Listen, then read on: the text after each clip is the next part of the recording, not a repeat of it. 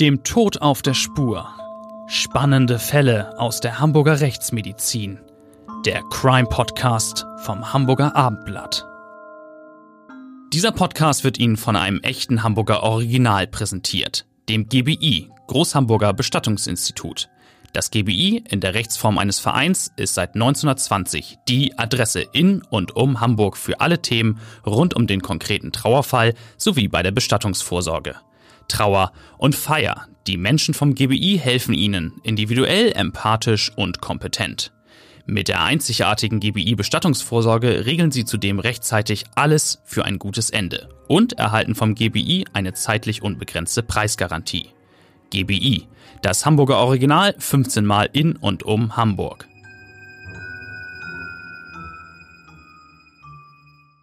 Moin Moin und schönen guten Tag. Willkommen zu unserem Crime-Podcast Dem Tod auf der Spur. Ich bin Bettina Mittelacher, Gerichtsreporterin für das Hamburger Abendblatt. Und bei mir ist Klaus Püschel. Man kann so ein bisschen sagen, er ist der Quincy oder äh, man kann auch sagen, er ist der Hamburger Börne. Aber er ist eigentlich besser als beide zusammen. Na, das hast du gesagt. Äh, also ich bin hier in der Tat für die Hamburger ihr Rechtsmediziner. Ich sage ja immer so ein bisschen hoffentlich zum Anfassen, die Rechtsmedizin kämpft für Hamburg, für die Opfer und gegen die äh, Verbrecher. Und äh, dafür haben wir ein gut ausgestattetes Institut und können tatsächlich gut arbeiten.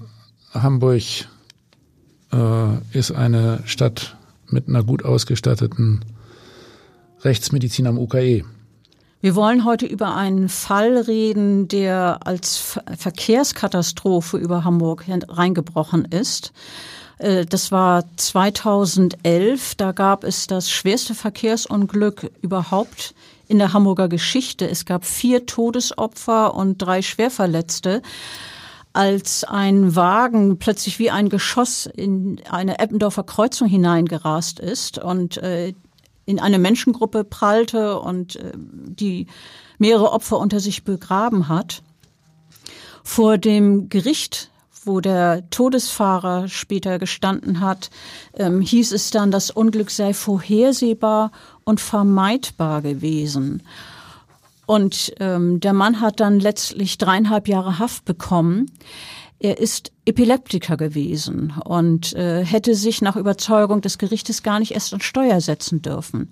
Und die Vorsitzende Richterin hat gesagt, Sie hätten die Gefahr erkennen müssen. Sie haben das Unfallauto geführt, obwohl sie fahruntauglich waren. Du hast es aber noch eindrücklicher formuliert. Du hast über diesen Unfallfahrer gesagt, er sei eine tickende Zeitbombe.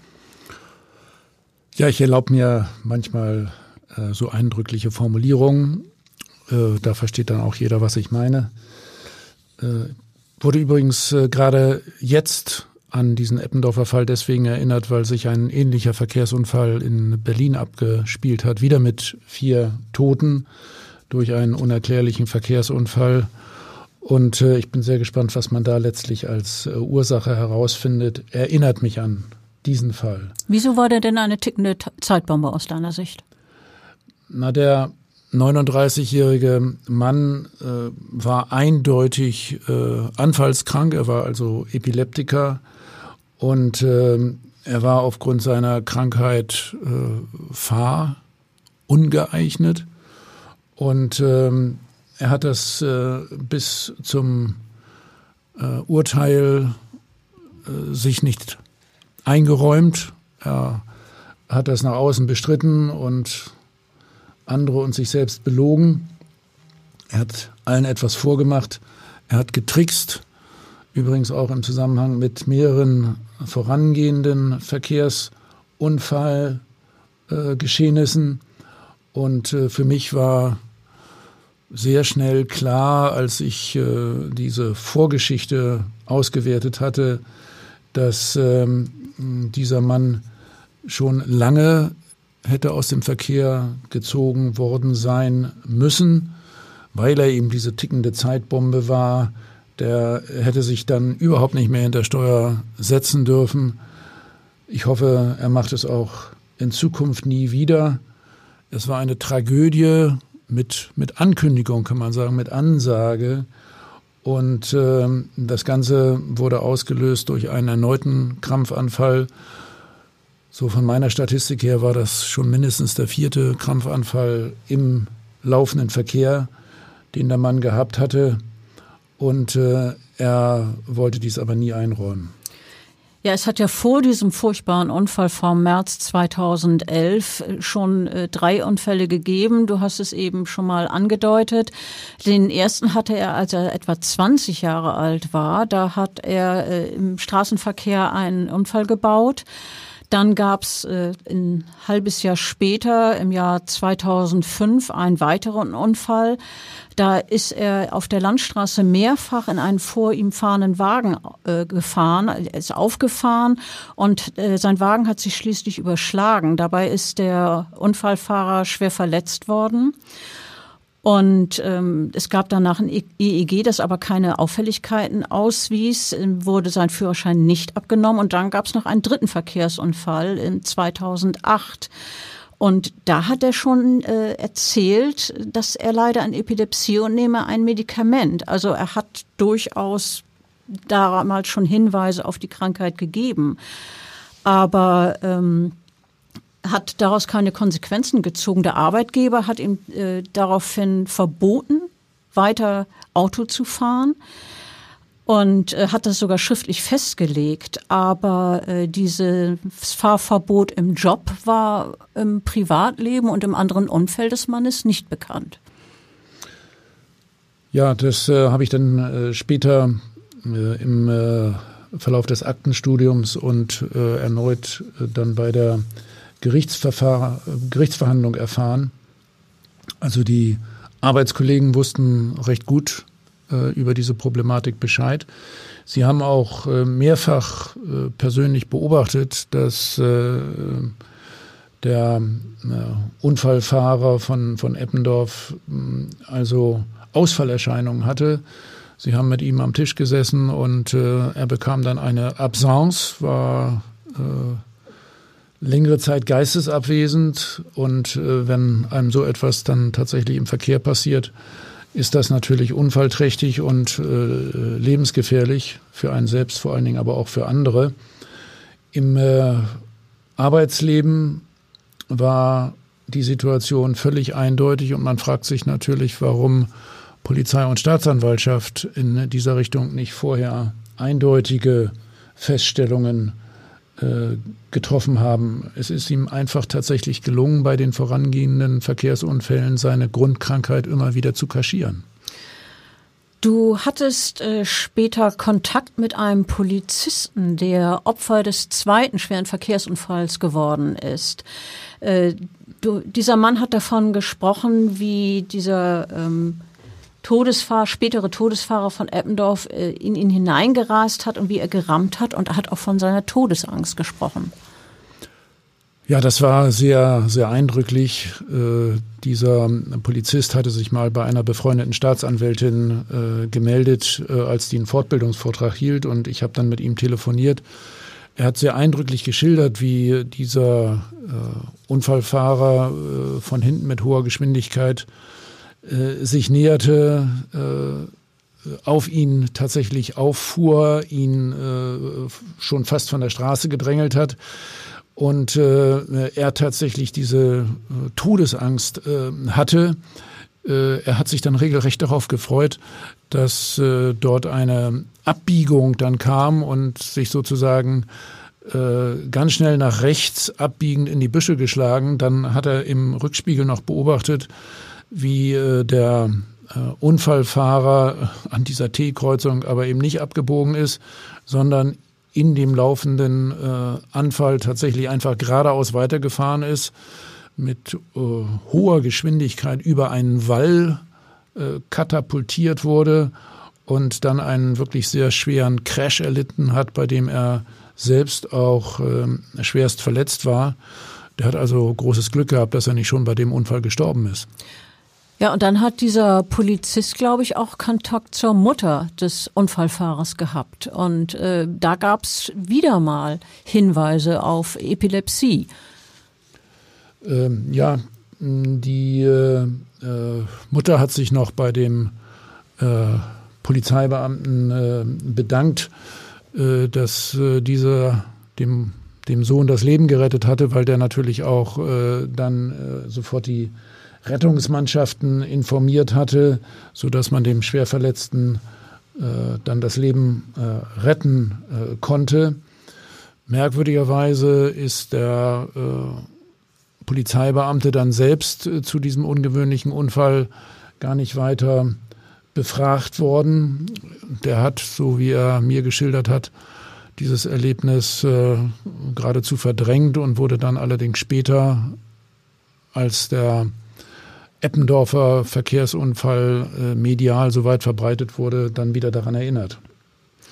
Ja, man könnte äh, drüber nachdenken, ob, wenn seine Hinweise damals äh, bekannt geworden wären oder wenn man sie ernster genommen hätte, ob es dann diesen grauenhaften Verkehrsunfall mit vier Toten möglicherweise gar nicht gegeben hätte. Ähm, wie es dazu gekommen ist, das war also ein Tag im März, ich habe es erwähnt. Äh, der Unfallfahrer, der spätere Unfallfahrer hat an dem Abend noch Haschisch geraucht und ist erst spät ins Bett gegangen. Eigentlich muss man als jemand, der äh, an einem Anfallsleiden leidet, wissen, dass man guten Schlaf braucht und dass man auf keinen Fall Haschisch rauchen darf. Er hat aber beides äh, nicht beachtet und hat sich darüber hinweggesetzt. Und am nächsten Vormittag, als er dann aufgestanden ist, hat er entsch sich entschlossen, Kuchen zu holen. Und äh, ja, das kann man sagen, war tatsächlich eine fatale Entscheidung, dass er sich in dem Moment ins Auto gesetzt hat. Und man stelle sich nur vor, hätte es diese Fahrt nicht gegeben, würden vier Menschen noch leben. Und man hat den Unfallverlauf später so konstruiert, dass er einen epileptischen Krampfanfall hatte und dadurch unbewusst und unkontrolliert Gas gegeben hat. Und der Wagen hat dann wahnsinnig beschleunigt auf ein Tempo, das ein Sachverständiger später mit 107 Kilometer pro Stunde berechnet hat. Und ähm, er hat dann noch einen Bus überholt und ist in die Kreuzung reingerast. Eine entgegenkommende Fahrerin konnte nicht mehr bremsen und konnte auch nicht ausweichen. Es kommt zur Kollision dieser beiden Wagen und äh, der Wagen des 39-Jährigen raste dann in ein Hochbeet und wurde durch den Aufprall in die Luft katapultiert. Und Zeugen, die das beobachtet haben, wie dieses Fahrzeug in die Luft stieg, haben gesagt, dass das ungefähr zwei Meter hoch geflogen sein muss. Da wurden sogar noch ähm, untere Äste eines Bäumes abrasiert und dann hat sich der Wagen in der Luft gedreht und ist dann runtergeprallt auf den Bürgersteig auf diese Kreuzung. Äh, drei Menschen waren sofort tot und ein viertes Opfer ähm, ist wenig später im Krankenhaus gestorben. Ihr habt die Toten im Institut untersucht, ihr habt sie obduziert, ähm, ohne jetzt zu sehr ins Detail zu gehen. Aber was habt ihr an Verletzungen festgestellt?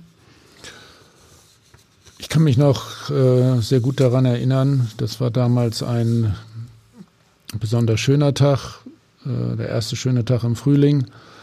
Und äh, wir haben tatsächlich äh, über den äh, Verkehrsunfall äh, schon einige Informationen gehabt, als äh, die Toten ins Institut kamen. Ein Opfer war ja auch notfallmäßig ins äh, Uniklinikum eingeliefert worden.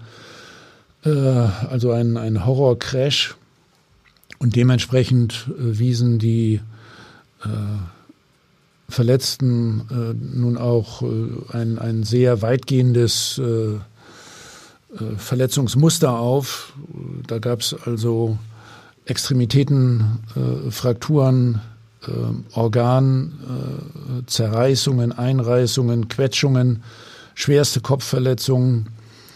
das Auto ist ja dann mit hoher Geschwindigkeit dann aber wie vom Himmel gefallen, also schon äh, äh, mit direkten Kontakt dann auch zu Kopf- und Brustkorb äh, geraten. Charakteristisch waren auch äh, diverse Wirbelsäulenfrakturen, die diese Verletzten hatten. Es hat äh, massiv äh, geblutet.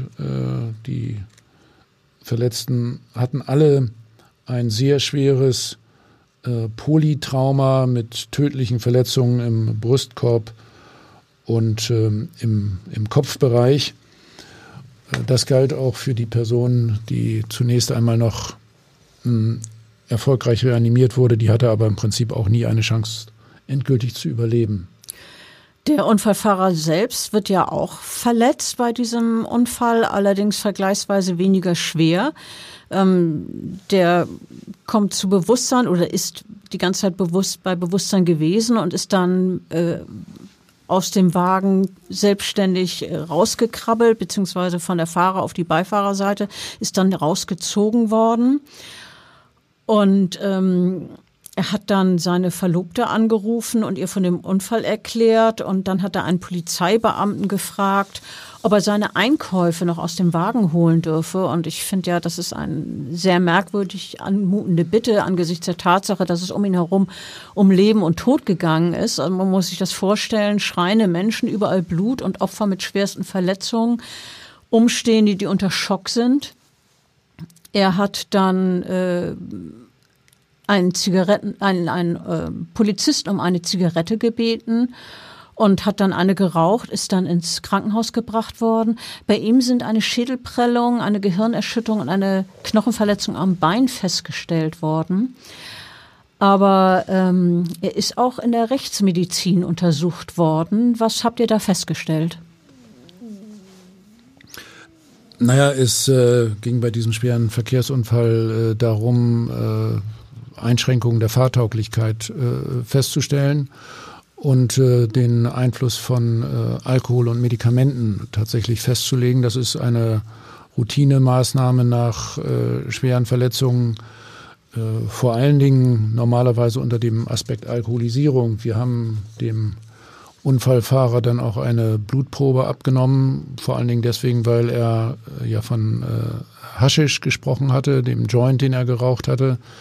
Das konnten wir in der Blutprobe auch nachweisen. Da war also Cannabis zu finden, äh, vor allen Dingen auch äh, Abbauprodukte von Cannabis, weil er ja den Joint schon vor einiger Zeit geraucht hatte. Mm, es äh, wurde dann allerdings auch festgestellt, dass er antiepileptisch wirkende Medikamente eingenommen hat. Die Konzentration im Blut war eher gering und das spricht eben auch dafür, dass er in dieser Hinsicht undiszipliniert war und seine Medikamente nicht regelmäßig eingenommen hat.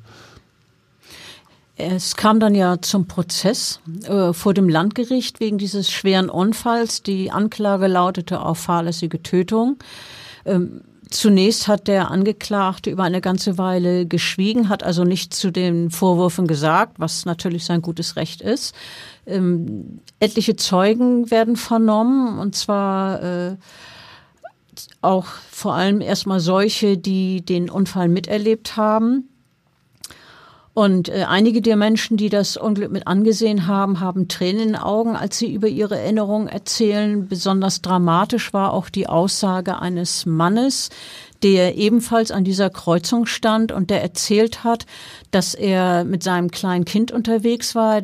Sein Baby lag im Kinderwagen er stand also an dieser Kreuzung und das Kind fing an zu weinen und er hat es, um es zu trösten, aus dem Kinderwagen herausgehoben und im nächsten Moment prallte also dieser Wagen runter und zerschmetterte, zertrümmerte diesen Kinderwagen. Ähm, man mag sich gar nicht vorstellen, was äh, da passiert wäre. Also das ist äh, ein unglaubliches Glück, die diese Familie in dem Moment gehabt hat. Andere äh, hatten dieses Glück leider nicht. Es sind auch ähm, Kollegen von dem Angeklagten gehört worden als Zeugen und die haben äh, von Krampfanfällen äh, geschildert, ähm, die sie bei ihm erlebt haben und die haben gesagt, er sei dann plötzlich wie weggetreten gewesen. Normalerweise, wenn man an Epilepsie denkt, äh, verbindet man das ja mit äh, Zuckungen bei Krampfanfällen. Die haben aber ähm, Situationen geschildert, wo er plötzlich nicht mehr wie nicht mehr ansprechbar war, wo er wie weggetreten wirkte, 30 bis 60 Sekunden lang und dann sei er quasi wieder aufgewacht. Ähm, diese solche Absencen, so nennt man ja diese äh, Zustände des Weggetretenseins, wie gefährlich sind die? Ja, charakteristisch für äh, Krampfanfälle sind äh, so landläufig dann Anfälle, die den ganzen Körper erfassen. Der ganze Körper zuckt, Arme, Beine, äh, der Körper äh, wird überstreckt und beim Überstrecken kommt es dann auch äh, zum Druck auf das Gaspedal, sodass der Wagen dann unter Umständen äh, beschleunigt. Daneben gibt es äh, allerdings auch äh, ganz andere Arten von Krampfanfällen, insbesondere solche, die ähm, aus dem Schläfenlappen des Großhirns entstehen und äh, dabei äh, verliert äh, diese Person die, die Kontrolle, ist äußerlich völlig geistesabwesend, äh, bricht die Unterhaltung ab äh, oder beim Essen äh, hält den äh, Löffel still. Also bei äh, dieser Person steht die Zeit still. Also man kann und sich das so ein bisschen so vorstellen, als wenn plötzlich ein Film angehalten wird und gestoppt wird für 30 Sekunden und dann setzt es, setzt es wieder ein. Ja, und das ist eben das Gefährliche, weil man sich im Straßenverkehr äh, das äh, auch nicht nur ganz wenige Sekunden erlauben kann. Und äh, wenn dann tatsächlich der äh, Mann das, äh, die Kontrolle verliert über einen längeren Zeitraum, dann können natürlich schlimme Unfälle passieren. Entweder Eigenunfälle oder solche mit äh, äh, anderen Autos oder wie hier in diesem Falle auch noch mit Fußgängern im Bereich äh, eines, eines Fußgängerüberwegs. Diese äh, spezielle Form der äh, Krampfanfälle wird nach meiner Überzeugung äh, viel zu wenig beachtet. Und äh, ich kenne viele andere Verkehrsunfälle von Epileptikern, die gerade äh, im Zusammenhang mit diesen Absencen äh, geschehen sind. Und äh, man muss äh, versuchen, das den Erkrankten klarzumachen, dass äh, nun nicht nur diese klassischen Anfälle mit Zungenbiss und äh, Zuckungen gefährlich sind, sondern dass Epileptiker in jeder Hinsicht, in jedem Moment die Kontrolle haben müssen. Und wenn das nicht gewährleistet ist, dürfen die eben nicht Auto fahren. Weil dann das Auto ja praktisch führerlos ist. Ähm es sind ja die Kollegen gehört worden, die diese äh, Absencen geschildert haben, beziehungsweise die epileptischen Anfälle. Es gab aber auch eine Zeugin aus dem privaten Umfeld, die äh, dazu etwas hat sagen können. Das war ja auch eine besondere Situation. Die Frau ist extra aus London angereist, um bei dem Prozess auszusagen. Ja, ich habe ja äh, in dieser Gerichtsverhandlung äh, zusammen mit einem Kollegen aus der Neurologie äh, tagelang gesessen und Zunächst einmal war für mich ganz uh, unwirtlich, dass da viele Zeugen diesen Unfall im Detail geschildert hatten, die allerdings überhaupt gar keine Erklärung dafür liefern konnten, warum es zu dem Unfall gekommen ist. Die haben eben nur gesehen, wie der Wagen wie ein Geschoss da in diese Kreuzung hineinschoss. Äh, die, die, die Lösung des Rätsels äh, haben dann die anderen Zeugen gebracht, die tatsächlich die Krampfanfälle beschrieben haben, die vom Arbeitsplatz und dann tatsächlich eine, eine ehemalige Bekannte, das war so ein One-Night-Stand, äh, die äh, hatte mit äh, dem Unfallfahrer, mit dem späteren Unfallfahrer eine Nacht verbracht. Und das war insofern alles schön für die beiden. Für sie war dann am Morgen sehr beunruhigend, dass äh, sie aufwacht und äh, miterlebt, wie äh, ihr Bekannter da einen äh, Krampfanfall erleidet im Bett und tatsächlich in dem Fall äh, über längere Zeit Zuckungen äh, hatte am ganzen Körper. Und davon hatte sie vorher überhaupt gar nichts gewusst, gar nichts davon geahnt und äh, hat dann noch sehr darüber gegrübelt, dass sie mit ihm im Auto gefahren war und sich geschworen, äh, bei dem nie wieder. Aber das hat sie auch nicht öffentlich gemacht. Sie äh, hat es jetzt erst äh, tatsächlich als Zeugin geschildert, nachdem sie von dem Fall im Hamburger Abendblatt gelesen hatte, äh, in London in der Tat. Also sehr ungewöhnliche diese Konstellation. Und sie hat sich dann als Zeugin für das Gericht gemeldet und ist von London aus geladen worden, um hier im Rahmen der Verhandlung auszusagen. Und äh, hat dann also diese klassische Epilepsie geschildert. Das ging ja über mehrere Verhandlungstage. Die Aussagen der Zeugen, äh, es, es sind also viele Zeugen gehört worden zu den unterschiedlichen Themen. Und dann hat endlich am achten Verhandlungstag der Angeklagte selber sich dazu geäußert, zu dem Vorfall. Ähm, er hat nämlich den, die Gelegenheit genutzt und hat seinen Kollegen widersprochen. Der hat gesagt, sie hätten sich schlichtweg geirrt, wenn sie äh, diese Absenzen erlebt haben äh, wenn sie äh, erlebt haben, wie er plötzlich aus dem Gespräch heraus äh, nicht mehr bei der Sache war, wie, wie er weggetreten war. Er meinte also, sie hätten sich schlichtweg geirrt und ähm, er hätte überhaupt keine Anfälle gehabt. Und wenn er dann irgendwelche Verletzungen hatte, dann sagt er, naja, da habe ich mir eben den Kopf gestoßen und äh, das, das war alles gar nicht so schlimm und die übertreiben. Auch seine Verlobte hat dann äh, noch ausgesagt und sie sagte, er habe keine epileptischen Anfälle gehabt. Und dann hat dieser Angeklagte gesagt, er leidet zwar an Epilepsie, sei aber kein Epileptiker. Wie, wie das zusammenhängen soll, erschließt sich mich nicht. Ich finde, das ist ein Widerspruch, wenn man äh, so eine Aussage trifft. Und er hat auch gesagt, er gehe verantwortlich mit seiner Erkrankung um, äh, nehme ein Medikament allerdings nur vorbeugend. Und ähm, er hat das so bezeichnet, als sei dieser Unfall für ihn, und das jetzt wörtlich, aus heiterem Himmel gekommen. Äh, diese Formulierung aus heiterem Himmel ist natürlich, äh, kann man fast zynisch verstehen in dem Zusammenhang, wenn man daran denkt, wie der Wagen von oben auf die Opfer runtergeprallt ist. Er hat allerdings äh, zugegeben, diesen Unfall verursacht zu haben und hat dann gesagt, ähm, dass er einsehe, dass er weitere Anfälle nicht sicher vermeiden könne und er werde nie wieder Auto fahren. Und dann hat er gesagt, es tut mir unsagbar leid, ich bitte um Verzeihung, könnte mir aber an ihrer Stelle nicht verzeihen. Das hat er an die Opfer gerichtet. Und äh, dann hat er noch gesagt, ich bin kein unverbesserlicher Todraser. Jeder Tag und jede Stunde ist eine Last. Man kann hier sagen, hinterher ist man immer klüger. Aber äh, du bist als Rechtsmediziner natürlich für vorsorgende Entscheidungen und Kontrolle. Gibt es denn Untersuchungen, wie hoch der Anteil an Verkehrsunfällen ist, die durch Epilepsie verursacht wurden? Also das ist äh, nach meiner Überzeugung äh, sicher häufiger, als äh, man so landläufig ähm, annimmt.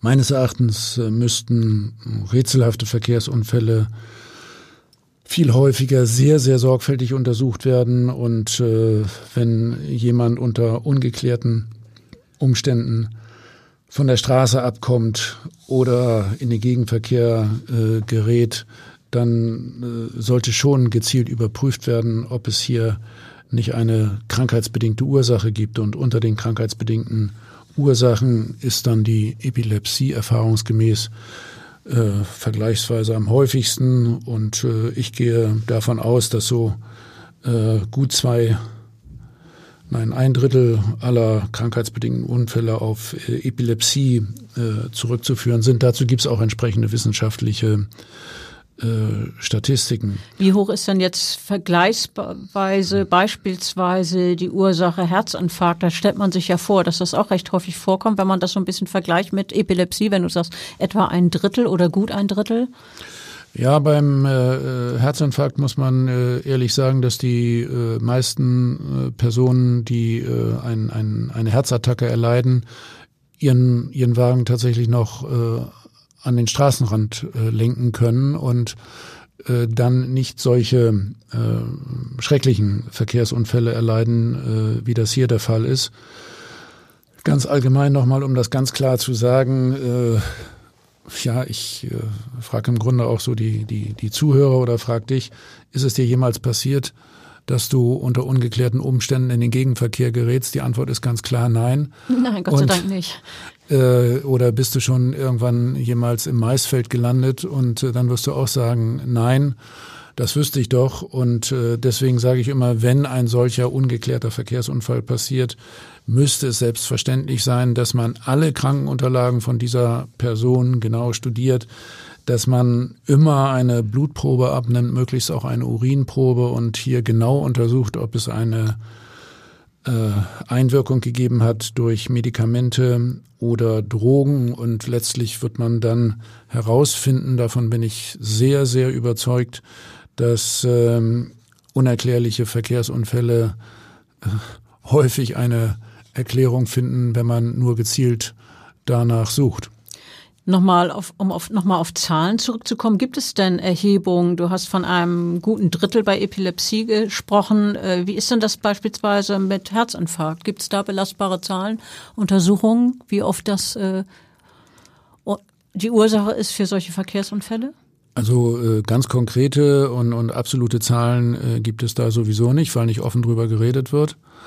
Und äh, äh die Herz Erkrankungen spielen in der Tat eine relevante Rolle bei äh, Verkehrsteilnehmern neben den neurologischen Erkrankungen und Stoffwechselstörungen wie zum Beispiel der Zuckerkrankheit. Das sind so äh, relevante, größere äh, Komplexe, die beachtet werden müssen. Bei alten Menschen dann vor allen Dingen auch eine Polymorbidität und äh, auch eine beginnende Demenz und äh, dadurch bedingte Orientierungsprobleme.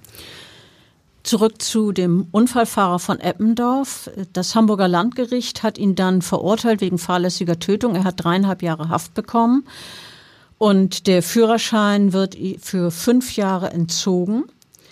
Und die Vorsitzende hat über den Mann gesagt, er war als Epileptiker wegen seiner wiederholten Krampfanfälle generell fahruntauglich. Der Unfallverlauf spreche für einen Krampfanfall mit Bewusstseinsverlust. Das haben wir auch eben von äh, dir gehört. Und er habe auch gewusst, dass er an Epilepsie leidet. Das sagt ihm die Vorsitzende sehr eindringlich.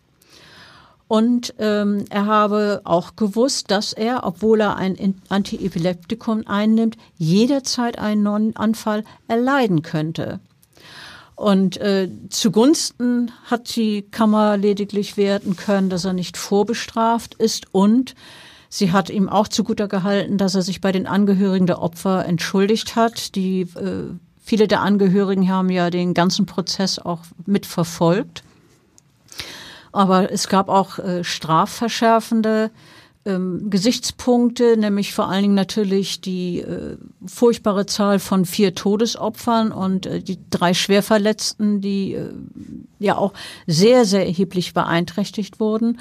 Und äh, die Kammer hat auch ein hohes Maß an Pflichtwidrigkeit festgestellt. Also er hätte gewarnt sein müssen durch die Unfälle, die er vorher hatte. Er hätte gewarnt sein müssen durch das Fahrverbot, das der Arbeitgeber ausgesprochen hat. Und er hätte das alles ignoriert. Wir haben diesen Fall des Todesfahrers von Eppendorf ja auch in unserem Krimisachbuch Tote Lügen nicht geschildert. Ähm, welche Schlussfolgerungen oder Lehre, Lehren und Forderungen sind denn aus diesem Prozess zu ziehen? Wie sieht es mit der Verantwortung der Ärzte aus bei möglicherweise kranken und vielleicht dann auch fahruntüchtigen Menschen? Ja, es äh, gehört eindeutig zur Aufklärungspflicht, dass die Ärzte eine Sicherungsaufklärung machen im Hinblick auf die Fahreignung und ähm, die Ärzte sind ja neben den nächsten Angehörigen häufig diejenigen, die es am äh, frühesten erfahren, dass äh, hier körperliche Gebrechen äh, bei ihren Patienten eine wesentliche Rolle spielen. Und äh, weil die meisten Erwachsenen Führerschein haben, muss man dann natürlich darauf eingehen. Es gibt Untersuchungen aus Kanada, äh, nach denen äh, Verkehrsunfälle von Kranken um 50 Prozent reduziert werden, wenn äh, sie äh, von den behandelnden Ärzten über ihre medizinischen Probleme äh, ausreichend aufgeklärt sind. Mich persönlich macht das immer wieder sehr wütend, wenn äh, äh Personen mit schwerem Alkoholismus, Anfallsleiden oder Demenz äh, von ihren Ärzten nicht aus dem Verkehr gezogen werden. Das meine ich jetzt gar nicht böse, sondern das ist ja auch für die äh, Betroffenen persönlich wichtig, weil sie ja unter Umständen selber auch verletzt werden. Und äh, dann vor allen Dingen für ihren Seelenfrieden hm, stell dir mal vor, was dieser äh, ansonsten ja unbescholtene Mann sich hier mit Selbstvorwürfen quält, weil er vier Menschen plötzlich aus dem Leben gerissen hat. Und äh, jeder sagt, das hättest du wissen können, sogar wissen müssen. Und äh, man muss ja auch berücksichtigen, im Hinblick auf die Schwerverletzten und, und Toten, die tragen ihr Leben lang an diesem Schicksal. Äh, und der Unfallfahrer bekommt dafür eine ja, verhältnismäßig fast noch milde erscheinende Strafe von, von dreieinhalb Jahren bei so vielen Toten und Schwerverletzten. Also äh, ich finde, man muss neben Alkohol und Drogen auch das Problem Krankheit im äh, Straßenverkehr viel stärker beachten und bei jedem rätselhaften Verkehrsunfall tatsächlich die Frage der Krankheit prüfen. Und wie du weißt, neuerdings sage ich ja auch immer, man sollte das Handy oder die äh, Einrichtungen im Pkw überprüfen, ob die Ablenkung vielleicht auch noch auf etwas ganz anderes zurückzuführen ist. Aber unser heutiges Thema eindeutig äh, Krankheit muss im Straßenverkehr stärker beachtet werden. Vor allen Dingen auch im Zusammenhang damit, dass wir Menschen immer älter werden und die Verkehrsteilnehmer tatsächlich auch immer älter werden, was in diesem Falle hier keine Rolle gespielt hat, aber allgemein äh, nimmt das Problem eher zu ein wirklich gravierendes Problem. Jeder von uns, äh, der Auto fährt, muss sich darüber im Klaren sein, dass man natürlich in einem in, mit einem Auto sehr, sehr, sehr schwere Verletzungen äh, verursachen kann bei anderen Menschen oder äh, Menschen totfahren kann, wenn man sein Auto nicht vollkommen beherrscht. Wieder ein Fall, der wirklich äh, nachdenklich macht, ein Fall, der dramatisch ist. Ähm, ich danke dir und danke unseren Hörern und hoffe, dass wir uns demnächst wieder hören. Ja, kein Zweifel. Also nochmal, ein Auto ist tatsächlich auch eine gefährliche Waffe und der äh, Führerschein muss äh, wirklich mit Sorgfalt behandelt werden. Und wie beim letzten Mal, ich hoffe, wir hören uns wieder und sehen uns nicht so bald. Das wäre ja dann an der falschen Stelle. Weitere Podcasts vom Hamburger Abendblatt finden Sie auf abendblatt.de slash podcast.